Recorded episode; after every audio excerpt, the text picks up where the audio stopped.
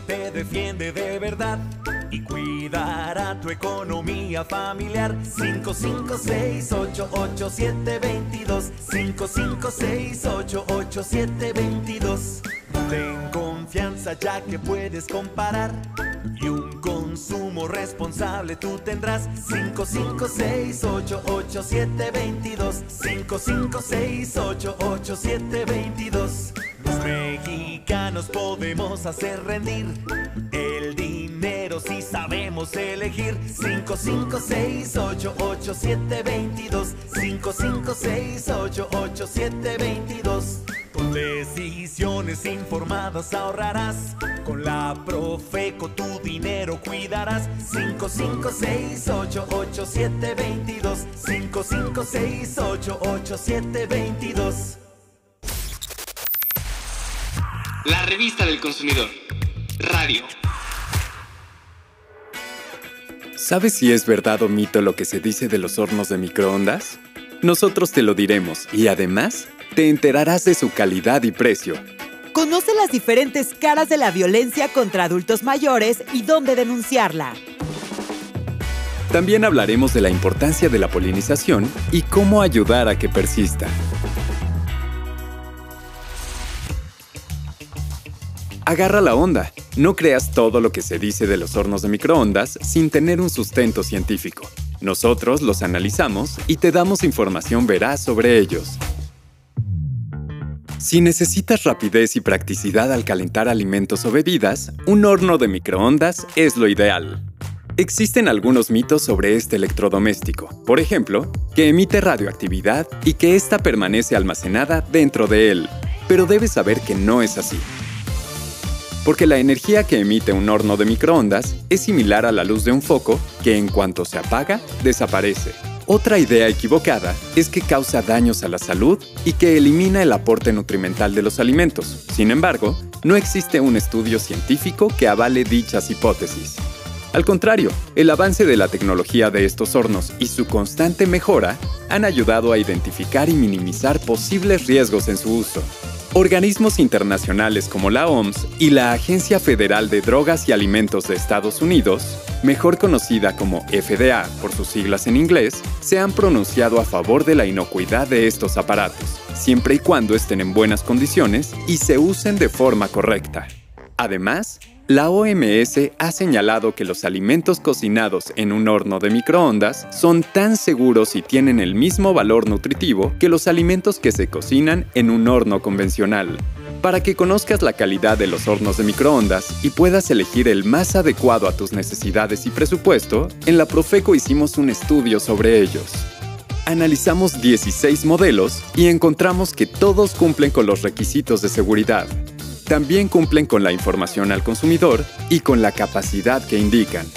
En eficiencia, solo tres modelos obtuvieron la calificación de excelente y en contraparte, dos exceden el consumo de energía que señalan.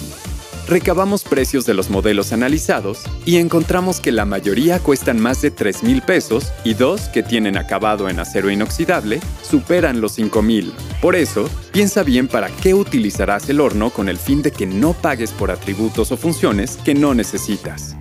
También es importante comprar el horno en una tienda o comercio formal, pues en los tianguis o redes sociales no te ofrecen garantía por escrito y no tienes la seguridad de su procedencia o si es reparado. Una vez en casa, debes colocarlo en una superficie plana y a una altura que impida que los más pequeños lo manipulen o metan cosas en él. Lee el instructivo, así evitarás descomponerlo y sabrás cómo cuidarlo y limpiarlo. Por ejemplo, nunca introduzcas objetos de metal o con partes metálicas, eso daña irremediablemente cualquier horno de microondas. Si deseas evitar salpicaduras en su interior, compra una tapa antisalpicaduras o recipientes con tapón especial. Al término de la vida útil de tu horno, llévalo a una feria de reciclaje electrónico o ponte en contacto con la marca de tu equipo. En el número 529 de la revista del consumidor encontrarás más recomendaciones sobre este tema. Y si tienes que desechar algún aparato eléctrico o electrónico, en nuestra edición 530 te decimos las opciones que existen para reciclar desde una tarjeta SIM hasta un refrigerador. Síguenos en redes sociales. En Facebook, búscanos como arroba Profeco Oficial y arroba Revista del Consumidor MX. En Twitter nos encontrarás como arroba Profeco y arroba R del Consumidor. Estamos también en Instagram. Búscanos como Revista del Consumidor MX. Y si prefieres los videos, busca nuestro canal en YouTube, Profeco TV. Continuamos con un tema duro, pero del que debemos informarnos para saber identificar los diferentes tipos de violencia contra los adultos mayores. La violencia contra las personas adultas mayores ocurre en diferentes formas y producen un daño a su integridad física, psíquica, emocional o moral. Para prevenirla y denunciarla, debemos saber identificarla, pues no siempre se trata de golpes o daño físico. También existe la violencia psicológica, económica, sexual, institucional o patrimonial. La psicológica es cuando no se cuida a la persona o se le trata con indiferencia, negligencia, insultos, ofensas, devaluaciones, humillaciones o rechazos. Esto ocasiona padecimientos como depresión y en casos severos orillan al suicidio. La violencia física es cualquier acto que provoque daño en su cuerpo. Puede ser desde un pellizco hasta una lesión con un objeto o arma. La violencia sexual a un adulto mayor ocurre cuando se vulnera y daña su cuerpo y su sexualidad sin su consentimiento. Por ejemplo, tocamientos, acoso o violación. La violencia es económica cuando le retienen, controlan o condicionan sus recursos económicos. La violencia patrimonial son los actos que ponen en riesgo su supervivencia e integridad, como puede ser extracción de sus documentos personales, escrituras, identificaciones o la sustracción y retención de sus objetos de valor, bienes o dinero.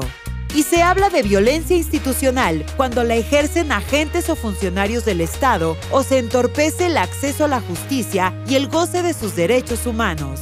Si eres adulto mayor y eres violentado o sabes de alguien que es víctima de violencia, llama a la línea de emergencia 911.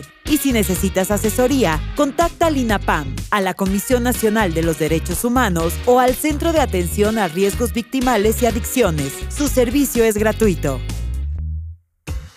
Si eres de los consumidores que cuidan el ambiente y buscan siempre medidas sustentables, tienes que conocer las plantas polinizadoras. Más del 75% de los cultivos de alimentos del mundo dependen de la polinización. La polinización es un proceso natural en el que algunos animales al buscar flores, ya sea para alimentarse o refugiarse, llevan el polen desde los órganos florales masculinos hacia los órganos florales femeninos y así ocurre la fecundación, la reproducción de las plantas y de alimentos.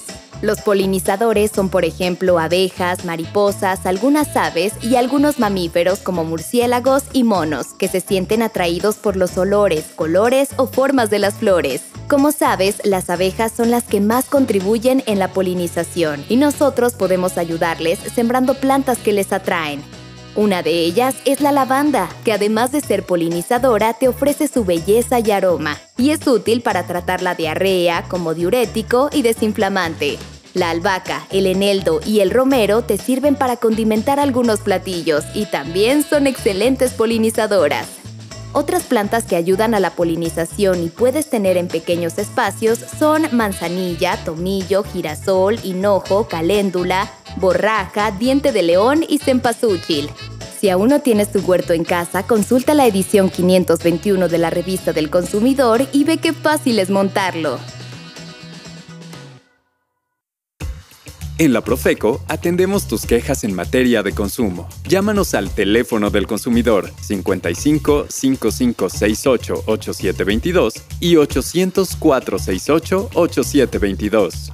Visita nuestra página teléfonodelconsumidor.gov.mx o escríbenos a asesoría@profeco.gov.mx.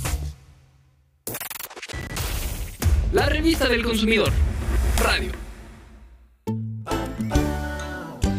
Placer para nosotros poder acompañarte nuevamente. Estaremos de vuelta en una próxima edición con mucha más información interesante. Hasta pronto. 55688722 55688722 Con decisiones informadas ahorrarás Con la Profeco tu dinero cuidarás. 55688722. 55688722.